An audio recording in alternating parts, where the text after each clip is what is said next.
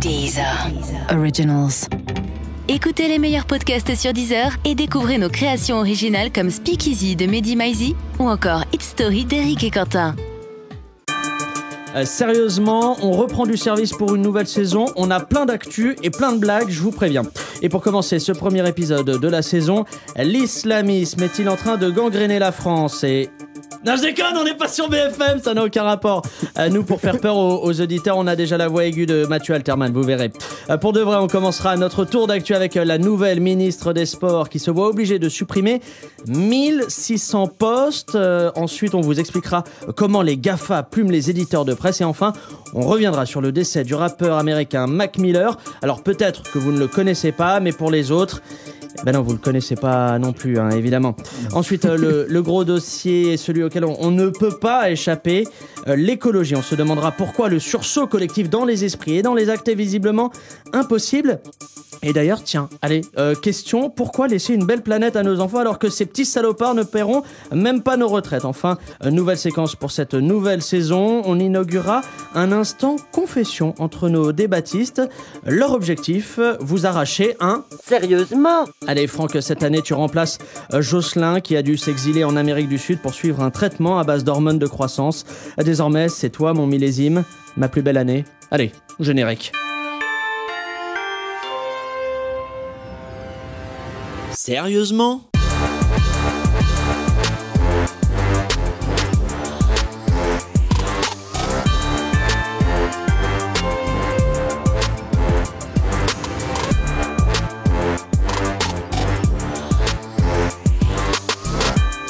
Allez, salut à toutes et à tous et bienvenue dans Sérieusement, le podcast d'actu avec des blagues dedans. Cette semaine, pour m'accompagner, trois débattistes qui n'ont peur de rien et certainement pas de donner leur avis contre rémunération.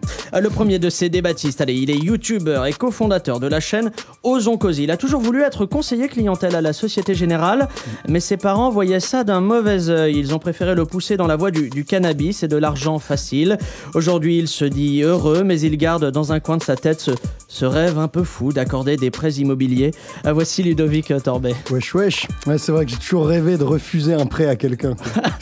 Vous êtes sadique Vous êtes sadique Vous êtes sadifié pendant l'été. Euh, ensuite, elle est journaliste, elle est passée par le Huffington Post et BFM Paris cet été. Elle était aux côtés de Gérard Collomb et tout s'est très bien passé. Euh, farniente sur une plage de, de sable fin, plongeons dans la mer turquoise. Euh, soirée latino où les cocktails s'enchaînent. Comme elle le dit toujours, le ministre de l'Intérieur sait rendre une femme heureuse. Voici Rania Berrada. Je ne relèverai ni le sexisme ni la bassesse de ce copain. Non, il y a de la créativité. Et enfin, le troisième débattiste, il est journaliste au Point Pop. Et ah, il vient de me rajouter sur mon conducteur, LCI, euh, chez qui? Chez Bachelot, c'est ça? Oui. Euh, il a passé tout l'été sur la, sur la côte atlantique à vendre des chouchous sur la plage. Euh, son bagou et ses mollets bien galbés ont fait le reste. Mais son succès insolent a fini par attiser les, les jalousies. Les autres vendeurs l'ont attaqué un soir d'orage. Il n'est pas prêt de retourner à Saint-Gilles-Croix-de-Vie, moi je vous le dis. Voici Mathieu Alterman. Salut, ça va Bonjour les promo, trolls. Ça se passe bien chez Bachelot ou pas Ça se passe super bien, elle est très drôle et elle connaît très bien les dossiers. Eh, dis donc, euh, il est très corporate. Euh, quant à moi, je suis Pablo Mira et comme le dirait la planète Terre, eh, il fait chaud sa mère, non Allez, vous aimez l'actu, vous aimez les gens qui parlent d'actu Eh bien, patientez une demi-seconde et vous serez servi. U comme actu. Ça marche toujours d'une saison à l'autre. Euh, Allez, première actu euh, que l'on a retenue cette semaine, c'est Roxana Maracineanu qui, euh, quelques jours après avoir été nommée euh, ministre des Sports pour sa faculté à correctement déclarer ses impôts, eh bien, elle doit faire face à sa première crise, la suppression d'ici 2022 de 1600 postes au sein de, de son ministère, suppression souhaitée par le Premier ministre Édouard Philippe. Alors, petit rappel pour vous, Mathieu, le sport, c'est cette discipline hein, dont vous avez été dispensé entre vos 3 et vos 18 ans. Après cette décision, la ministre des Sports a évoqué dans la presse euh, une annonce très brutale, ce sont ses mots, en ajoutant que ce ne sont pas justement les bons mots qui ont été employés. Alors je crois qu'Edouard Philippe lui a répondu et, et qu'il a dit si, si, t'inquiète, c'est les bons mots. Euh, de nombreux spécialistes, eux, affirment que supprimer 1600 postes, c'est tirer une balle dans le pied du ministère des Sports. Euh, pas d'inquiétude, euh, ceci dit, hormis euh, Martin Fourcade, quand il s'agit de tirer, il n'y a pas vraiment un Français foutu de tirer correctement. Alors, question. Est-ce que c'est quand même rassurant de voir qu'il y a un domaine dont Macron se fout encore plus que l'écologie? Oh, oh, oh, mais non, vrai. il faut. On faut- en pense quoi, Mathieu? On s'en Bah, fout de cette suppression Non, on s'en fout pas parce que ça, euh, ça permet de former énormément de joueurs de foot, par exemple. On voit que le foot rapporte de l'argent, par exemple. Ouais. Mais euh, il faut expliquer pourquoi ils le font. Ils le font parce qu'ils veulent euh, changer de statut. Ils veulent pas que ces professions passent du statut de fonctionnaire à des statuts privés ou semi-privés. Ça Ouais. fait partie du plan de suppression des fonctionnaires. Donc c'est ça. En fait, il va y avoir une période de transition. Ça va être horrible puisqu'on va pas savoir. Les gens vont pas savoir s'ils existent. Là, dans les trois exister. prochaines années qui, Oui, qui voilà. arrivent. Mais après, bon, bah, ils ont un nouveau statut. C'est tout. Il n'y a pas que les suppressions de postes euh, qui sont c'est déjà un gros morceau. Il y a aussi de la baisse du budget. Euh, Une baisse du budget qui Oui, a déjà lié. été entamée en pour ça. 2017, où il y avait déjà une première baisse. Là, il y aura une baisse encore de 30 millions d'euros euh, dans le cadre du- de la loi de finances 2019. Et ce qu'on peut dire, c'est que pour une ancienne nageuse, elle se retrouve direct dans le grand bassin. Pas mal, pas Et je- mal, et pas ouais. mal, pas mal. Et, euh, et aussi, non, non, mais plus sérieusement, je pense que euh, c'est une très très mauvaise nouvelle pour, pour le sport amateur en France parce qu'il va énormément en souffrir. Quand on sait que le sport continue dans certaines régions à être vecteur euh, d'éducation, de vivre ensemble, euh, d'un certain nombre de choses, enfin, je- on, on peut, on peut que s'alarmer de cette Mais ce baisse sera de budget. transitoire, quoi. Voilà. Mais il, y a pire, c'est que ces suppressions de postes au ministère, c'est des mecs qui étaient censés encadrer l'activité sportive partout en région Ouais, et dans des- les différentes fédérations. Et le pire, c'est que ça, ça vient après la suppression de 120 000 contrats aidés. Et, et ces trucs-là, faut, faut, faut pas croire que c'est des grandes économies budgétaires. hein. Les 120 000 contrats aidés, ce qu'ils font les éducateurs dans un peu tous les sports que tu as partout, euh, ça coûtait des, des centaines ou à peine des centaines de millions d'euros. À peine la centaine. C'était un peu en dessous de la centaine, je me rappelle plus le chiffre exact. C'était vraiment très peu cher. Et on supprime comme ça parce qu'on n'a pas les moyens. Et ça, c'est absurde. Alors que euh, la ministre de la Santé, que tu as plein de, dé- de déclarations pour dire que le sport, c'est la santé, faut un grand plan sport-santé Ouais, mais pour euh, rembourser l'activité sportive et tout. t'es- un peu sérieux. dogmatique. C'est comme si ta banque te dit euh, vous avez un découvert de 1000 euros et tu lui dis oui, mais je pourrais avoir un découvert de 10 000 euros. Vous savez, bah mais oui, arrête. malheureusement. Non, mais attends, eh, je suis le premier à, à trouver 10 ça 000 dommage. il y a des milliards de cadeaux fiscaux. Non, mais et là, on supprime la- le sport. Tu vois. Le Non. sport, c'est Le bien pour problème, la- mais je suis bien Ça d'accord avec des toi. externalités positives. Oui, ça rapporte mais de la l'argent. Cour faire des comptes, la Cour des comptes, qui est un organisme apolitique, t'explique depuis des années le problème en France, c'est que tu as un million de fonctionnaires de trop par rapport rigolé sur apolitique. Bah, c'est apolitique. La Cour des comptes est apolitique. Ah bah elle est apolitique, elle est ni de gauche ni de droite, c'est apolitique. Bon, ils font, ils font des audits. C'est tout ce qu'ils font. Ils t'expliquent qu'il y a un million de fonctionnaires en trop, malheureusement. C'était d'ailleurs euh, ce que disait Rocard dans sa dernière interview d'il y a deux ans. Et aujourd'hui, malheureusement, il va falloir transformer certains secteurs d'activité. C'est très, plus très, très, très, très, rapidement, c'est quand même bizarre qu'on demande au ministère qui emploie le moins d'agents Ah, de sûr. faire le plus grand effort. Tu as tout à fait effort, raison. Pardon. Là, c'est 1600 Mais tu sais postes, pourquoi ils le c'est la moitié des Ils agents. le font parce qu'ils ne manifestent pas dans ce secteur d'activité. C'est tout. Pourquoi Après, une manif de Bah, judoka, t'as déjà vu des, des- des profs de gym qui manifestaient Et pourquoi il fait C'est des flemmards. Ils Mais non, pas la mais- condition physique c'est comme sur les retraités, on fait des choses sur des gens qui manifestent moins malheureusement par lâcheté. Effectivement. Bah ouais. Euh, deuxième euh, sujet, les acteurs de la presse qui accusent les GAFA de voler leur travail. Alors c'est une nouveauté ça, jusque-là pour moi il y avait qu'une seule personne qui volait le travail d'autrui, c'était Thomas Sisley. Mais plus précisément euh, à propos de ce dossier, euh, ce sont Facebook et Google particulièrement qui sont accusés de, de siphonner les, les revenus des entreprises de presse en reprenant leur contenu sans les rémunérer ou très peu. Alors grosse mobilisation des acteurs de la presse donc pour s'opposer à ce pillage, à l'image du journal euh, sportif L'équipe qui vient de signer un préavis de grève illimitée des, jeux de mots. Le Parlement européen, lui, euh, vote ce 12 septembre la mise en place ou non euh, d'une directive dite copyright ou copyright, je ne sais pas comment on dit, pour faire passer les, les GAFA à la caisse. Alors apparemment, de ces accords dépend la, survie de la presse, tout comme la survie du cinéma français dépend de l'absence d'audace. Le, plus inquiétant dans, dans ce dossier, on a l'impression, c'est la capacité de lobbying des GAFA qui ont visiblement dépensé des dizaines de millions d'euros euh, pour convaincre les députés de... Ah, excusez-moi, pardon, excusez-moi, une seconde. Ouais, ouais, allô? Ouais, non, c'est hors de question, je suis un esprit libre, vous m'entendez? Libre. Et je... Combien? Ah, oui, ouais, d'accord, je raccroche, excusez-moi. Donc je vous disais, euh, les amis, euh, les GAFA qui sont quand même de très très belles entreprises, un pilier de notre économie et puis de, de notre culture. Euh, vous, qu'en pensez-vous en vrai? Le plus gros dossier, le plus grand danger pour la presse hexagonale, c'est quoi? Est-ce que ce sont les GAFA ou les éditos de Fogg Mais déjà, il y a, y y une donnée économique. On estime qu'il y a 10% de la publicité qui allait Entre dans 6 le... et 10. Entre 6 et 10. 10 10% d'ici la fin 2018 qui étaient alloués au print. Enfin, c'est Ouais. toutes les recettes du print qui vont vers les GAFA. Donc, d'un point de vue économique, oui, c'est une perte pour les patrons de presse, pour les sociétés de presse. Après, l'autre point, c'est aussi une question de morale et d'éthique. Je veux dire. Ils profitent euh, d'informations qu'ils n'ont pas euh, produites. Enfin, c'est c'est pas leur production. Ils mettent ça sur des interfaces. Ils en tirent de l'argent. Pour moi, ça, ça- ça me paraît clairement être du bon sens que de demander des comptes, demander à ce qu'on euh, tout puisse toucher un certain pourcentage parce qu'on utilise son travail en fait, tout Alors, simplement. Je suis pas d'accord, tout à fait, parce qu'on va, faut, faut expliquer quand même pour les auditeurs. Par exemple, il y a un article qui paraît dans un titre print. Il est récupéré sur Facebook, d'accord Print papier. Hein, Papier. Euh, ce titre de presse a également un site internet qui permet de, de partager sur les réseaux sociaux. Bon, les GAFA euh, se gavent dessus après, mais sauf que le titre en question a vendu de la pub pour son site internet sur lequel le GAFA n'a rien touché. Ouais. Bah, ils, vont, ils vont pas donc vendre deux fois la même chose. Il est normal que le GAFA ait le droit de se rétribuer alors que le titre pour le papier Ah, a vendu de la pub déjà. rétribution, bon, la- la- Ils ont déjà vendu de la un pub peu fallacieux. à la fois mais- sur le print et sur le digital. Ouais. Ils ont touché de. Ludo. Bah oui. Bah, déjà, la plupart des articles web ne sont pas des articles print. C'est la plupart des Oui, mais là, titres on- de- des quotidiens, etc. Je parle d'entreprises presse qui ont et du Oui, web oui, et du les mais toi, ce que tu disais, c'est que le- l'argent mis dans les pub- euh, enfin recueilli dans des publicités sur l'imprimé, le print, cet argent maintenant est recueilli via les réseaux sociaux. C'est un changement de modèle économique. Oui. Tandis que là, ce dont il s'agit, c'est euh, euh, les titres de presse qui produisent un contenu web, généralement différent de leur contenu papier. C'est très rare de lire un article que tu trouves dans Le Monde papier euh, sur lemonde.fr en accès libre. C'est généralement réservé aux accès abonnés. Après, certains, ils les mettent quand même en accès libre.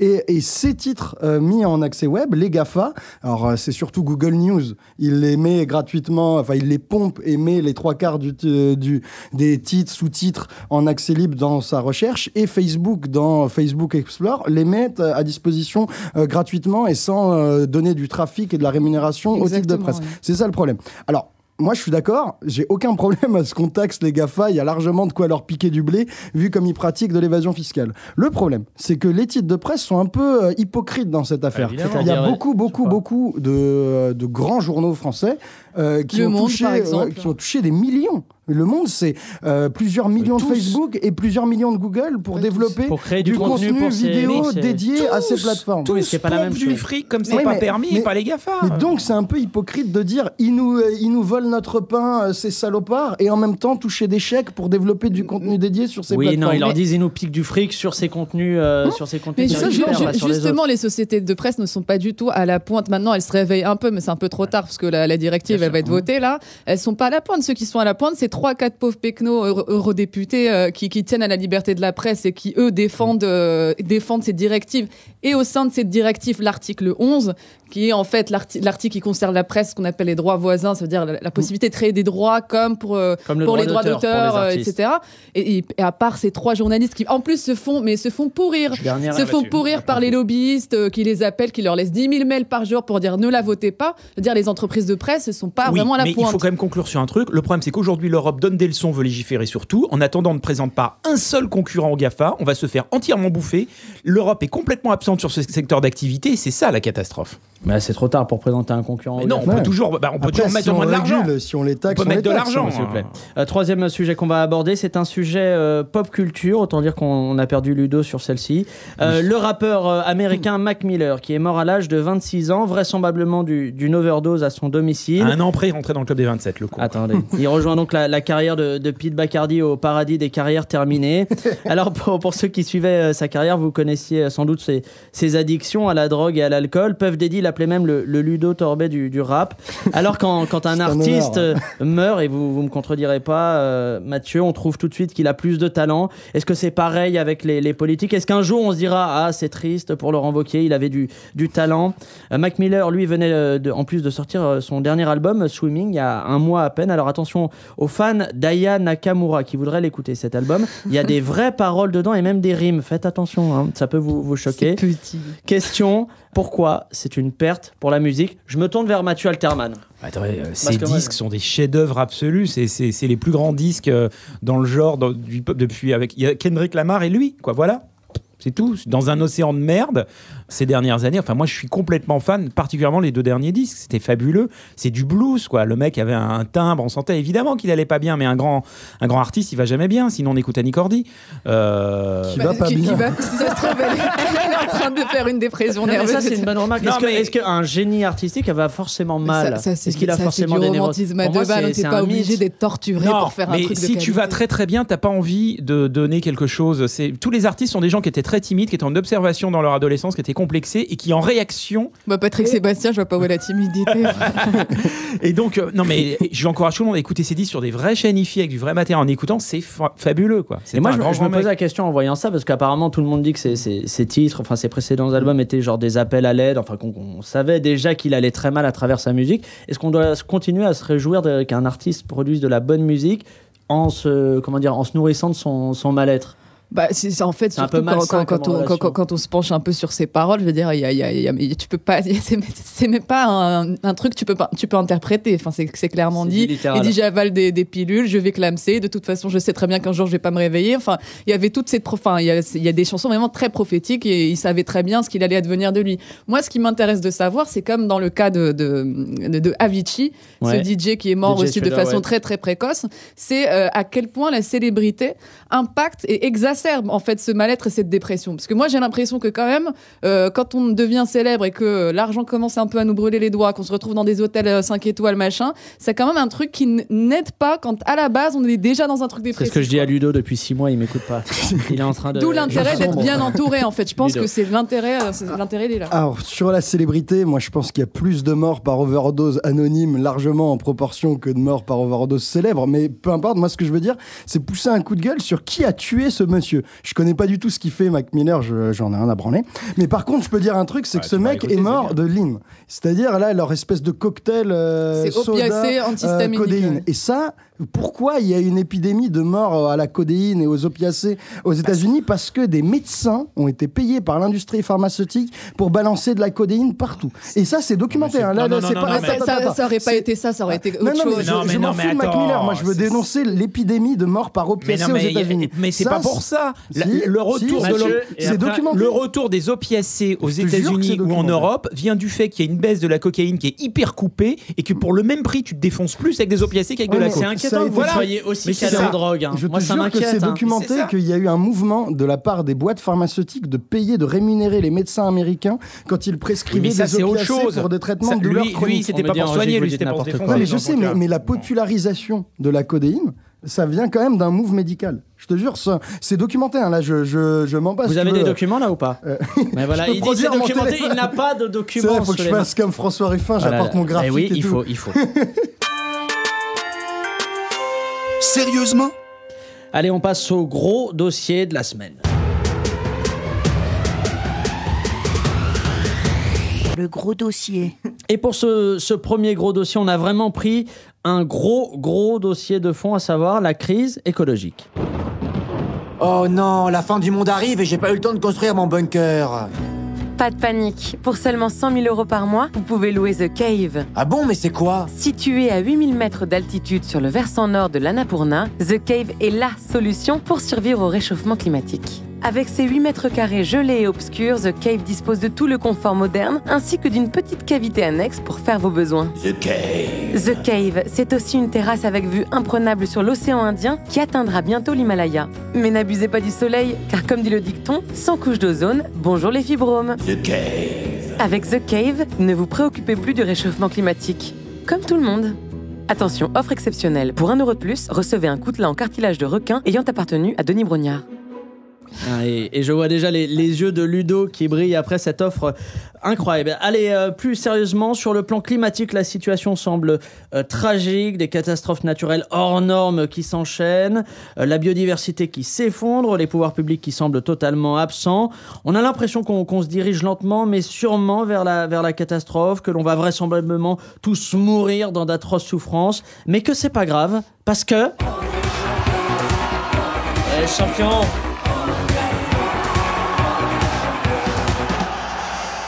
Corne de brume.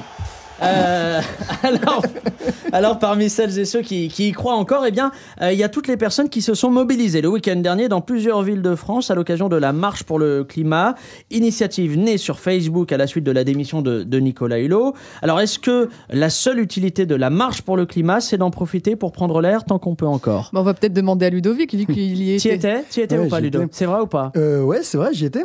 Alors, euh, cette marche climat, elle est marrante. Déjà, elle montre que, euh, encore une fois, la mobilisation Facebook et les réseaux sociaux peuvent dépasser les organisations climatiques, Ah oui. qui euh, se sont empressés d'ailleurs de rentrer dedans.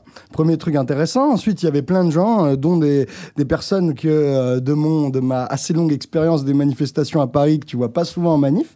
Et ensuite, autre truc intéressant, c'est que le gouvernement l'a récupéré aussi. Tu as eu des tweets de euh, Griveaux, euh, euh, Chiappa et tout pour expliquer Ouais, Rise for Climate, euh, on soutient la marche pour le climat. Mais il n'y avait T'avais- pas François de Rugy dans le cortège. je, je sais pas. Par contre, tu avais une énorme, un, un énorme cortège avec une grosse banderole. Merci Nicolas Hulot d'avoir essayé.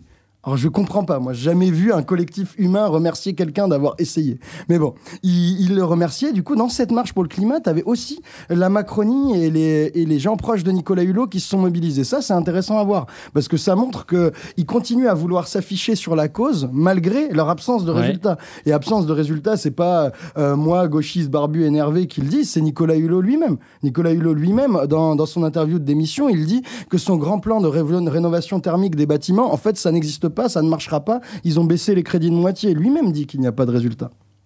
Alors, euh, c'est moi Ouais, je. Moi, je trouve ça très bien cette marche, mais euh, il y a un truc qui m'ennuie euh, en France, c'est que j'ai l'impression que les gens attendent des politiques de résoudre le problème. Ah bah oui. Mais ce sera, ça viendra C'est d'eux. mieux quand même. Mais non, non. mais ça viendra d'eux pour Ça faire une ne viendra jamais. ça Mais pas pas du de la société civile. Mais bien sûr que Euh, si. Tous les exemples d'écologie qui fonctionnent comme en Californie, par exemple à San Francisco, ça venait de la société civile qui a monté des lobbies pour faire pression ensuite sur les Bah, politiques. c'est- exactement très bien, mais c'est nouveau. Ce qui n'est pas le cas du tout depuis 30 ans en France, où on avait un parti qui s'appelait Les Verts, on était convaincu que ça allait passer par eux, et ça ne peut pas passer par eux. La seule manière pour que l'écologie fonctionne, c'est que ça doit être dans un cadre libéral et qu'on explique aux gens qu'on peut faire du pognon oula. sur du vert. Si vous expliquez pas aux gens que vous pouvez faire du pognon sur du vert, ils n'en feront pas, parce qu'ils veulent Bah, faire du mais pognon. ça, ça, ça, ça, c'est- c'est toi qui le dis. Enfin, les, Bah, les experts euh, sont si- pas tous d'accord Tous pour les, dire. cite-moi un exemple Non, de pays bah où il y a eu non, de l'écologie non libre. Il y, a- il y a plein d'experts qui soutiendront l'inverse, qui disent il ne peut pas y avoir de sortie de crise climatique s'il n'y a pas des croissances. Il y en a plein qui le disent. Il n'y a, pas que des gens qui pensent que, euh, que le vert veut, forcément dire croissance. Et tu as les incitations fiscales. C'est-à-dire que le, Non, que- gouvernement a des outils pour manipuler ce qui est intéressant ou non financièrement. Non, bien sûr, Par bien exemple, sûr, mais Laisse-le c'est aujourd'hui- pas- finir, Laisse-le finir, Mathieu. Oui, mais Et, et d'ailleurs, là, euh, bah, on peut critiquer nos incitations fiscales. Euh, là, le gouvernement, enfin, après 30 ans euh, de, de sommeil, commence à aligner les fiscalités de l'essence sur le diesel, mais euh, le kérosène est toujours gratuit pour les compagnies aériennes, pour qu'on continue à avoir Oui, notre mais de regardez un exemple pollue. sur les pailles. C'est tout con. Les pailles, c'est un des trucs qui polluent le plus, les pailles en plastique. Et ben aujourd'hui, vous avez plein d'endroits où on ne sert plus des pailles parce que les gens d'eux-mêmes ont dit je ne veux pas de paille ou ils servent des pailles en carton. Mais Ouais, mais il y a plein de aucun. pays où c'est réglementé. Où Oui, ils disent, mais en France, en attendant, terminé, en France, on n'a de absolument pas réglementé et pourtant on a des résultats aujourd'hui avec de plus en plus d'endroits où on le fait. Il faut pas compter sur le gouvernement pour tout faire Ouais, là-dessus. mais, mais Il faut des initiatives. pas compter sur le, le gouvernement. Je suis désolée, à un moment donné, il faut aussi appliquer des politiques de, de coercition. 63% des émissions de gaz à effet de serre Mais sont produites par d'accord. 90 Mais ce qu'il dit, multinationales. c'est pas pas toi ou moi qui vont aller dire à Total Mais arrêtez je de dis produire. pas le contraire. Je- à aucun moment j'ai le contraire. Je t'explique juste qu'il faut que ça parte de la société civile, qui fasse pression sur les politiques. Et ce sera jamais Ludo, le contraire. Ludo et on avance. Jamais. D'ailleurs, bah, ok, mais regardons la société civile. Euh, mine de rien, on a largement, largement progressé par rapport à il y a 10 ans, 5 ans même. Là, le nombre de gens qui Oui, sont pas dans les courant- actions de lobbying, c'est Oui, ce qu'il dit. Mais, Mais oui. mais aussi dans les actions de lobbying. Attends, si- on a progressé parce qu'on si- partait de zéro. Attends. On part pas de zéro. On partait de zéro. Tranquille, tranquille. hein, le mouvement écolo, il, il date. hein, tu vois, il y, a- il y a plein de gens euh, connus, identifiés dans la scène politique nationale et dans la scène intellectuelle nationale qui se mobilisaient sur l'écologie. Il y a plein de gens. Sans le moindre résultat. Attends, bon, sans le moindre résultat. Bah oui. Maintenant, non. regarde les gamins là. Plein de gens refusent les pailles en plastique, arrêtent de manger de la viande. Plein de gens sont conscients Ce que sont le des initiatives de individuelles, c'est ce Oui, que mais, je dis. mais- mais Bon, bah donc, voilà. donc, toute cette partie de mobilisation individuelle, check. Maintenant, ce qui compte, c'est comment est-ce qu'on transforme ça en décision euh, Mais gouvernementale. on- c'est ce que je dis. C'est Bah, exactement tu- ce que je dis. Ce non, sont. t'as dit il y a l'inverse, eu mais pas- bon. Non. J'ai dit que pour faire pression sur les gouvernements, il fait qu'il y ait des initiatives individuelles, comme tu viens de le souligner, et Mhm. que pendant 30 ans, on a eu des partis politiques divers qui, eux, ont obtenu zéro résultat. Rien. Voilà. Et qu'on progressera sur des lobbies, sur des J'ai initiatives, l'impression que des vous dites la même chose, mais on vous dit dites la même pas avec chose. les mêmes, Voilà. et pas les mêmes cordes vocales. Euh, L'une des raisons du, du réchauffement climatique, c'est bien sûr le modèle in- industriel que nous avons adopté, mais c'est aussi très concrètement l'augmentation de la population mondiale qui devrait atteindre 11,5 milliards d'êtres humains en 2100 à peu près. Et une ONG a décidé de lutter contre ce boom démographique en prenant le problème à bras le corps. Voici leur dernier spot promotionnel en exclusivité pour sérieusement. Notre planète se meurt à petit feu et pourtant nous continuons à l'exploiter sans vergogne. Mais vous, Vous êtes prêts à renoncer au confort matériel, à votre iPhone et à la viande de panda? Nous, certainement pas. Heureusement, une autre solution existe. Moins de bébés égale moins de gens sur Terre. Parce que chez No Sex for the Planet, nous rêvons d'un monde où les gens n'auront plus du tout envie de faire l'amour. Je sais que vous vous dites, c'est impossible, you are dreamers. Et pourtant, grâce à No Sex for the Planet, vous aurez bientôt une sexualité aussi pauvre que celle d'un prêtre catholique. Enfin, je veux dire, euh, d'un prêtre catholique qui joue le jeu, quoi. Partout à travers le monde, le taux de dispute conjugale a explosé depuis l'implantation de magasins Ikea ouverts le dimanche. Et ça, c'est grâce à nous. En Afrique, en Asie, des millions de personnes ont perdu l'envie de se reproduire suite à la distribution massive de posters de Cédric Villani. Fini les ébats amoureux. Fini la joie et le désir. Avant, j'étais amoureux de ma femme. J'avais beaucoup de désir pour elle. Mais depuis que j'ai la vision de ce monsieur avec les cheveux très gras, c'est fini. Vous vous dites peut-être que ce n'est pas suffisant, et vous avez raison. Il faut aussi que les gens perdent l'envie de vivre. C'est pour ça que nous avons sorti l'album. Benjamin Biolay chante de l'air. Avant, j'étais très heureux. Et puis, il y a eu ce monsieur avec les cheveux gras. Non, pas celui avec les costumes bizarres qui a l'air encore vierge à 44 ans. Je parle de l'autre qui fait semblant de chanter. Enfin bref, depuis, la vie me paraît si compliquée. Tout cela est prometteur, mais coûte cher. Pour continuer, nous avons besoin de vous et de vos dons. Parce que sans nous, la Terre s'en sortira peut-être. Et en antenne, Mathieu Alterman me disait si c'est ça être écolo, alors avec ma femme, on aide la planète depuis 11 ans déjà. Euh, Dites-moi, la, la marche pour le climat avait pour but, hein, sur le papier, de faire des, des enjeux climatiques une priorité pour le gouvernement. Preuve en est que, que les clés d'une éventuelle transition écologique seraient toujours entre les, les mains de la puissance publique.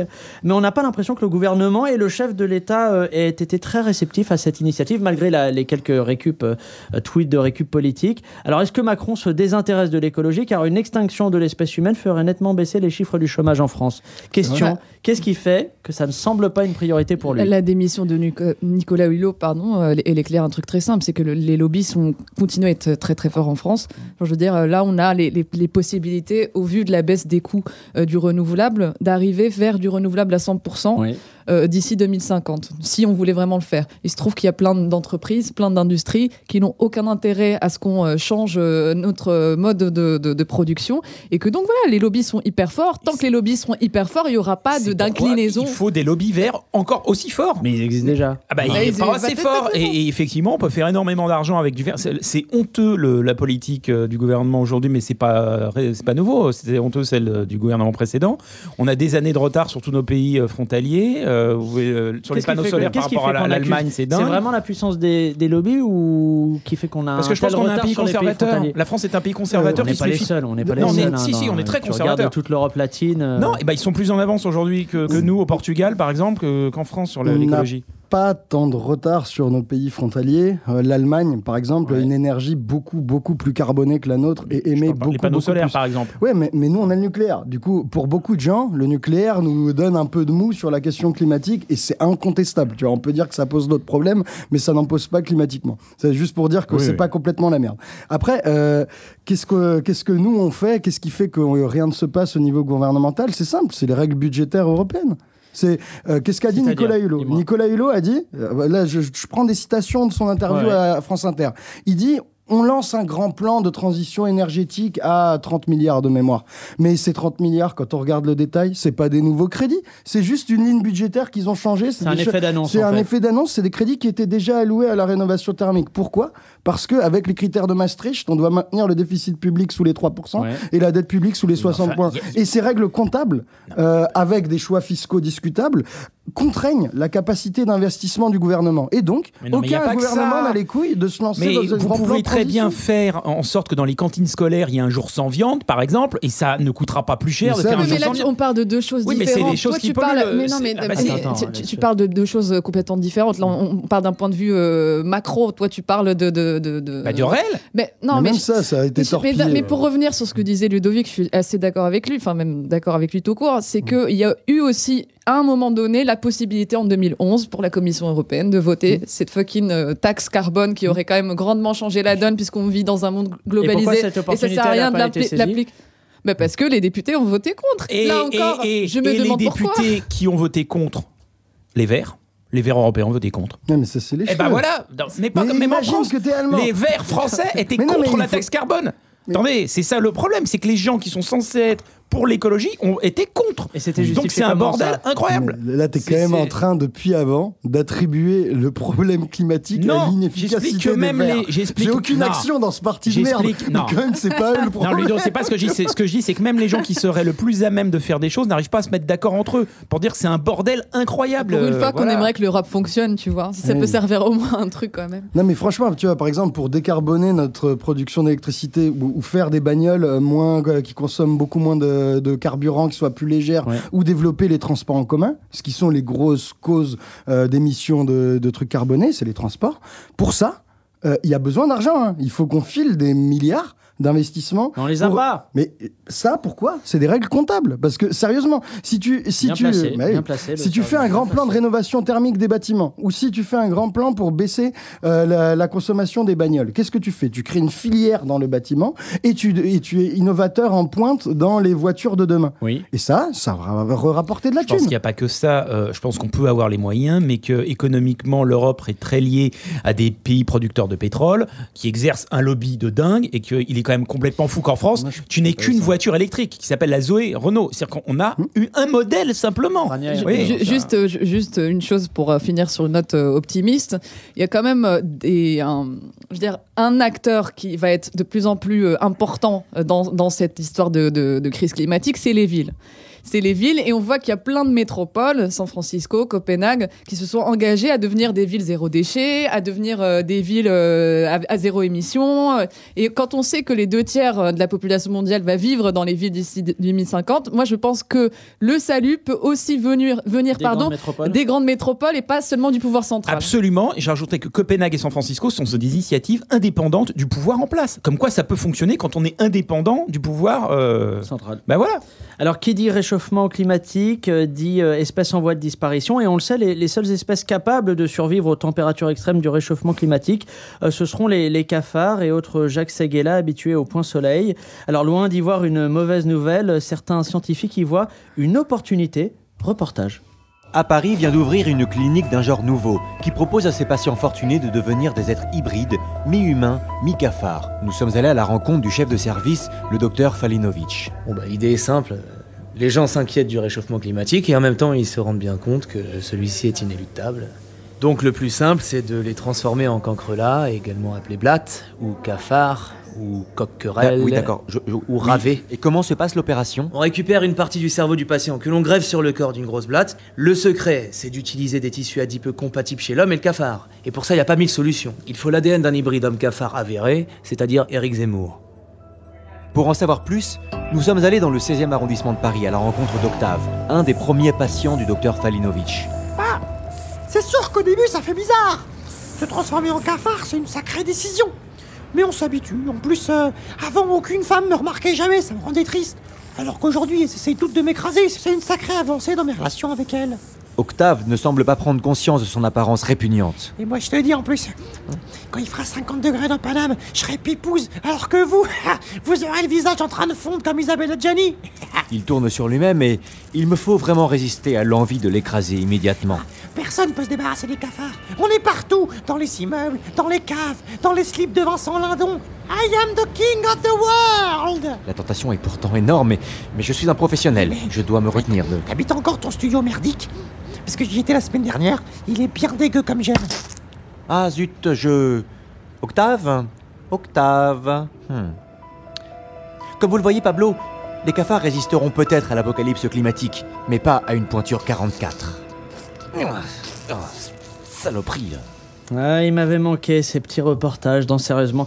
Euh, J'ai une question très sérieuse pour le coup. Est-ce que les solutions à la crise écologique existent vraiment aujourd'hui et en fait ce sont nos dirigeants qui n'ont pas les, les connaissances nécessaires pour les comprendre? Est-ce qu'une transformation est possible mais elle demanderait trop d'efforts? En gros, est-ce qu'on va tous mourir parce qu'on a la flemme de faire autrement? Est-ce que c'est un problème de solution? C'est un problème de Il y a courage? des solutions euh, innovantes. Il y, a, il y a plein de rapports qui sont écrits tout le temps pour, euh, pour proposer des choses qui pourraient vraiment fonctionner. Moi, je, en préparant cette émission, je- je- il y a un truc que je connaissais pas, ça s'appelle la carte carbone, par exemple. En fait, c'est une carte où tout simplement, quand vous allez acheter une voiture, euh, une baguette, n'importe quoi, vous payez en, liquide, mais vous payez aussi en crédit carbone. C'est-à-dire qu'en fait, chaque citoyen a 30 crédits carbone, et puis une fois qu'il a dépassé ces 30 crédits carbone, bah, il peut rien acheter en plus de ça. Donc euh, il, il opère ses choix comme ça. Et puis en plus, ça c'est une solution qui est intéressante parce que ça permet euh, d'avoir une espèce de justice sociale aussi dans la sortie de la, la- la crise climatique, puisque un riche et un pauvre vont devoir consommer euh, la même chose. C'est bien joli, mais enfin, c'est un truc de. On, est en France, on est dans un pays les plus riches au monde, c'est un truc de Je parle pas de la super France, privilégié. hein, je et aujourd'hui, les pays qui polluent le plus, euh, c'est la Chine et l'Inde.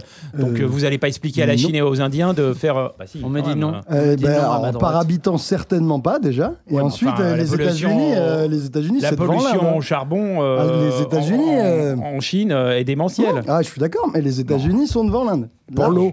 C'est documenté ça, Ludo C'est ou tout pas à fait documenté. Il y a des documents Il y a des documents il y a que je pas ne de pas documents. produire. Vous dites c'est documenté, il n'y a Non, pas mais, de documents. non, mais tu veux vraiment ai que je revienne faire mon, Moi, je veux. ma Je veux bimbo qui annonce veux- les rounds Ah oui, et tout. oui, Ouais, ouais, grave, ok. C'est un problème de solution ou pas alors Ou Euh, c'est un problème de courage de mise en pratique des solutions Faut, faut savoir que ça va être long à bouger. Tu Ouais. vois, et qu'on bouge déjà vite. Par exemple, euh, la Chine, c'est euh, c'est de très très très très très loin le pays qui a- a la transition écologique la plus rapide.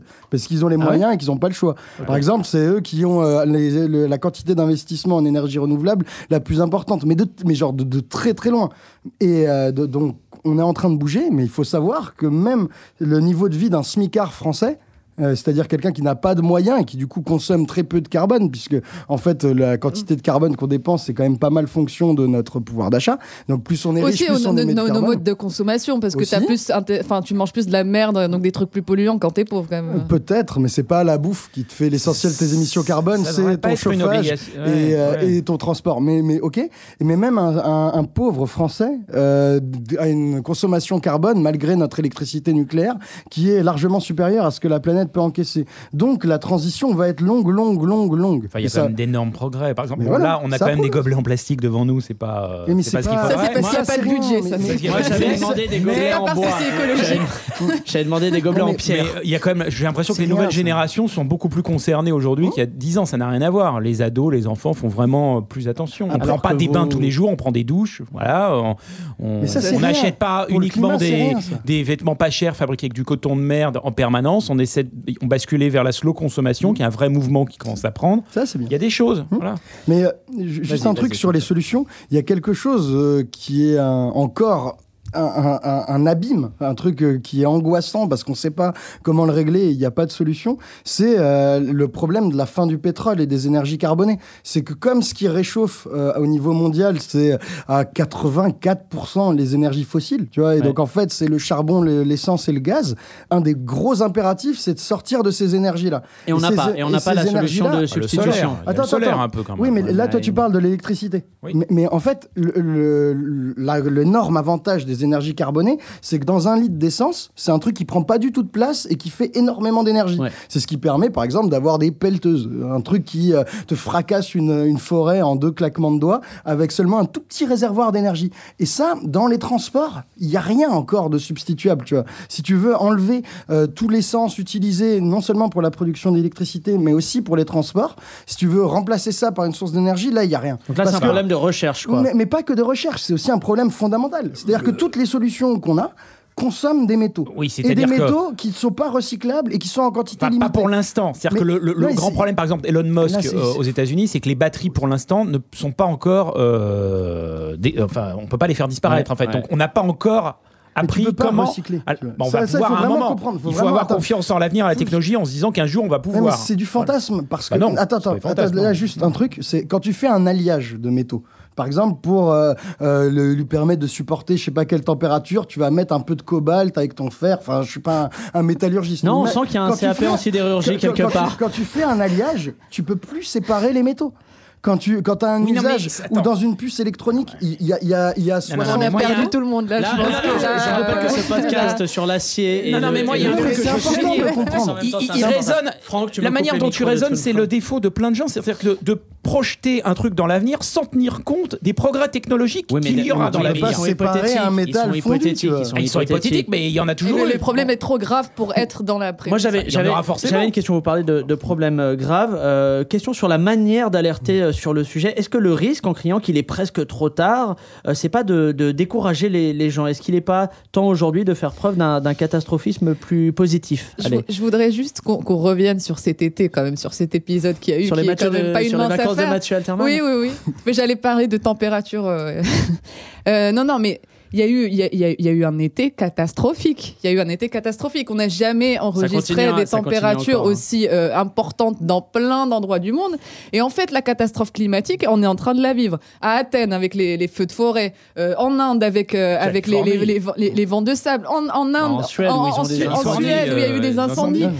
Il y, en- il y en a eu partout, partout, partout. Donc l'urgence, elle est là. On la voit tous les jours dans le monde entier s'exercer euh, un peu plus et, et de façon toujours plus catastrophique. Donc oui, il faut agir. On voit qu'il faut agir là. C'est Dites-moi. Après, euh, euh, c'est vrai que la peur mobilise peu.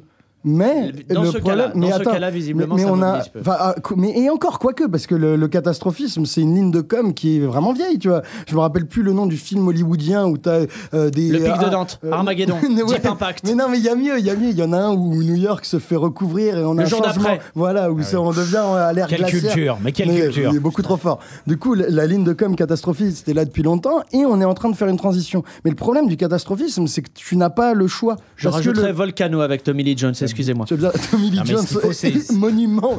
Il faut montrer aux gens que l'écologie ne peut pas être forcément que punitive, qu'on peut vivre de manière cool et agréable tout Là, en faisant attention. Ça, c'est ça qu'ils n'aient pas l'impression que leur vie va être chiante.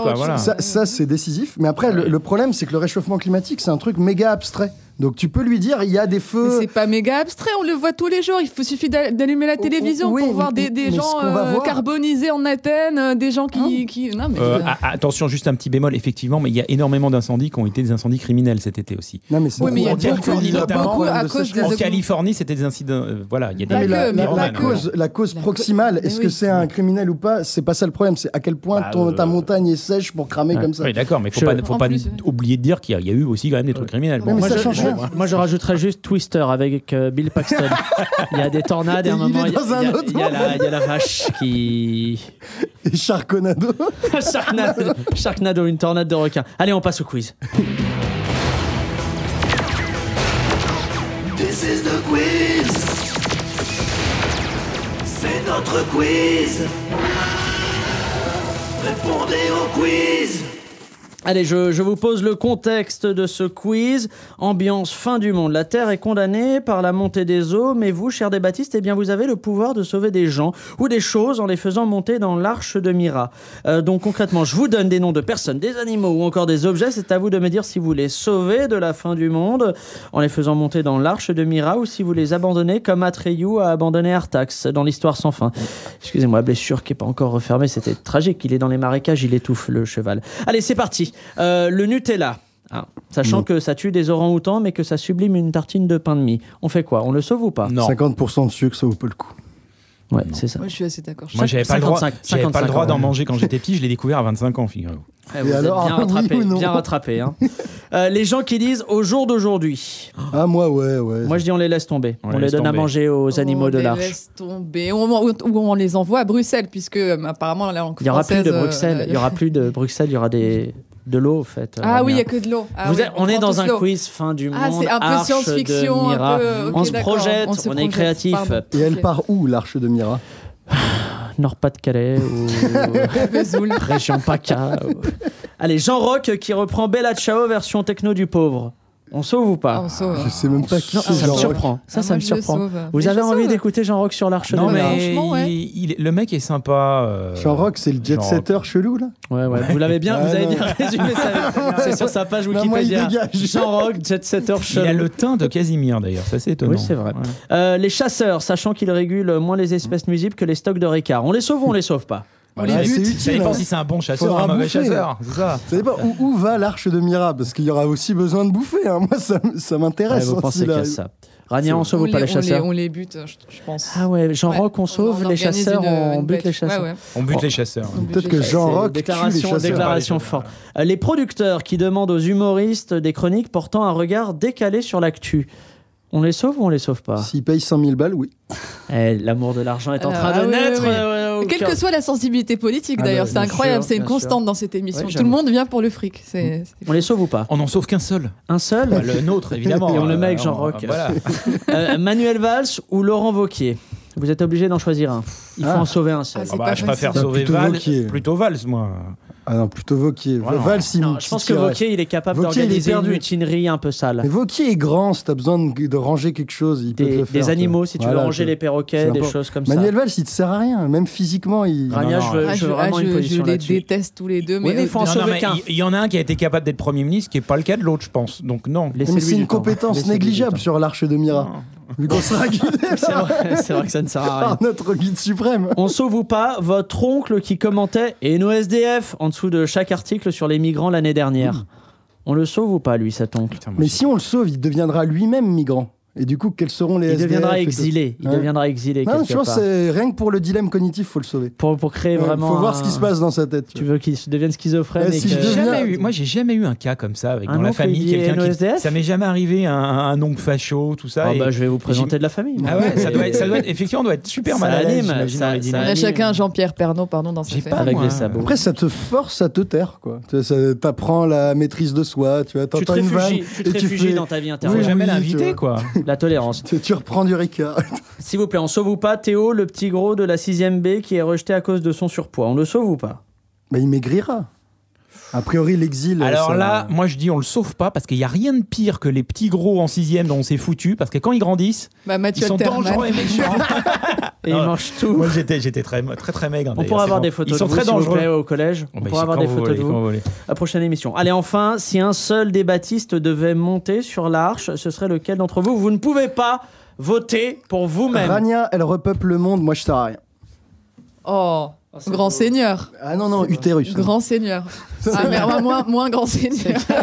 T'as tout gâché. Moins grand seigneur. Franchement, t'étais là et puis là, ouais. Moi je dis Rania aussi. Je sais pas pourquoi, hein, c'est la Mais parce qu'on différence. sert à rien. Rania Ça sert à rien Ah, d'amener des moi hommes. aussi. Bah, je sais pas là, je pense. Dans une arche comme ça, tu mets 80, enfin tu mets autant de femmes possible avec 4 hommes max, tu vois. Ah bah, ça, à veut, ça dire, ça veut dire que tu penses qu'ils vont être très très Non. actifs. Mais non, mais- mais Il faut prendre du viril. Non, t'as du- be- Moi, je Mais prends non, Mathieu, je prends Ouais, Mathieu ouais, parce que c'est la mémoire et qu'ensuite il racontera tout ça dans un autre podcast. Il fera des Oui, mais moi j'aime pas ça. raconter au- quand je suis pas payé, donc. euh, Bah, attendez, je vais- j'ai Elle 20 t'est ba- payée par 70 j'ai 20 ba- vierges, là. j'ai 20 Je te balles sur moi, on verra si on peut avoir une anecdote. Sérieusement Allez, euh, dernière euh, séquence de cette émission. Pour bien commencer la saison 4 de Sérieusement, on lance une nouvelle rubrique. Dans cette rubrique, on va vous demander de euh, passer aux aveux, de faire des confessions. Moi, j'ai fait pipi dans la piscine. Je sais pas ce que ça veut dire être Charlie. Bon, bah euh, voilà, j'aime l'ananas sur ma pizza. Parfois la nuit, je rêve de Mathieu Alterman. Je suis ton père J'aime beaucoup ce nouveau jingle. On remercie Franck, hein, qui est le nouveau Jocelyn. C'est très professionnel. Euh, le concept, il est simple. Vous me balancez un dossier, un truc honteux sur vous. L'objectif, c'est évidemment de susciter chez nos auditeurs et auditrices un sérieusement. Euh, bon, déjà, il nous faut une, une petite ambiance. Franck, s'il te plaît, mets-nous une musique un peu érotique hein, qui pousse à la confidence. On, on doit se croire dans un petit club de striptease du sud de la France où il n'y a que des habitués. Voilà, là on est bien. Alors déjà, je vais, je vais commencer par vous mettre à l'aise. Mon aveu à moi, c'est que je n'ai pas regardé la finale de la Coupe du Monde euh, 2018. Non, je l'ai pas regardé. J'ai préféré regarder une rediffusion du film L'Opération Cornet Beef avec euh, Jean Reno. Voilà, euh, c'est ma confidence. Je vous écoute. Le but, obtenir un sérieusement. Mathieu. J'aime beaucoup les époux Balkany. Ah ouais, pas mal. pas mal. Je les aime bien parce que Ah, en pas fait, mal. mais je vais, je vais juste expliquer pourquoi. C'est qu'en fait Et la, vous habitez le, non, non, j'habite Neuilly. Euh, ils sont pas à Neuilly. Ça n'a rien Ah non, à voir. je fréquente pas c'est ce pas monde-là. loin. Non mais je veux dire parce que la couverture médiatique sur les faits qui leur sont reprochés est exagérément énorme par rapport aux faits en question qui sont pas bien. Je dis pas qu'ils sont bien, mais c'est juste qu'ils ont fait des affaires en Afrique, ils ont été payés en espèces, ils ont acheté une maison qu'ils n'ont pas déclarée avec de l'argent qui n'existait pas. C'est pas le truc le plus grave de tous les temps. On reste sur Voilà. les époux Balkany. Ludo. Euh, C'est vrai, hein, Mathieu, tout ce que vous nous dites. Ouais, ouais, je les aime. Non, humainement, je les aime bien, humainement. En CE2, j'étais le genre de gamin qui était assez chelou pour proposer de faire un exposé sur la réforme de la Sécu de Juppé. Non, c'est cohérent. On n'est pas surpris, je pense. On n'est pas, on n'est pas surpris. Euh, Mais non. c'était. Rania, Moi, jusqu'à très, très. Il y, a, enfin, pas très longtemps, en fait, jusqu'à mes 16 ou 17 ans, J'étais euh, un je, je- je refusais de, de, de manger, enfin, de, de me mettre dans une table, autour d'une table où il n'y avait pas de viande, parce que je considérais que c'était me manquer de respect. Et en fait. et du coup, ce que je faisais, c'est que quand, quand on me présentait un plat de lentilles, je le touillais. Et puis, en fait, euh, ça, c'est une anecdote m'a raconté ma mère. J'avais, je sais pas, 6 ou 7 ou 8 ans. Je l'ai touillé comme ça, je n'ai pas trouvé de viande dedans et je lui balançais à la gueule. Et ça s'est arrêté quand? Pourquoi Bah, ça d'ailleurs s'est surtout? arrêté euh, quand j'ai compris que c'était. Enfin, c'est c'est pas un truc soutenable en société, ça. bah, je suis désolé, mais je pense que c'est. C'est vous qui gagnez, Rania. Bravo Sérieusement Ceci dit, les Balkanis, c'était pas mal. hein. Ouais, L'expo, c'est pas mal. l'expo, Ouais, ça moi, valait ça rien. sert à Non, c'était pas bien. Ok, bah, je- Euh, je ferai mieux. Sérieusement, c'est fini pour aujourd'hui, mais pas d'inquiétude. On est là pour une saison entière. Merci de nous avoir écoutés et puis de continuer à, à nous suivre. Rendez-vous mercredi prochain pour un nouvel épisode. En attendant, oui, c'est tout à fait ça, vous, vous avez deviné. Ne vous prenez pas trop au sérieux. Allez, salut. Au revoir.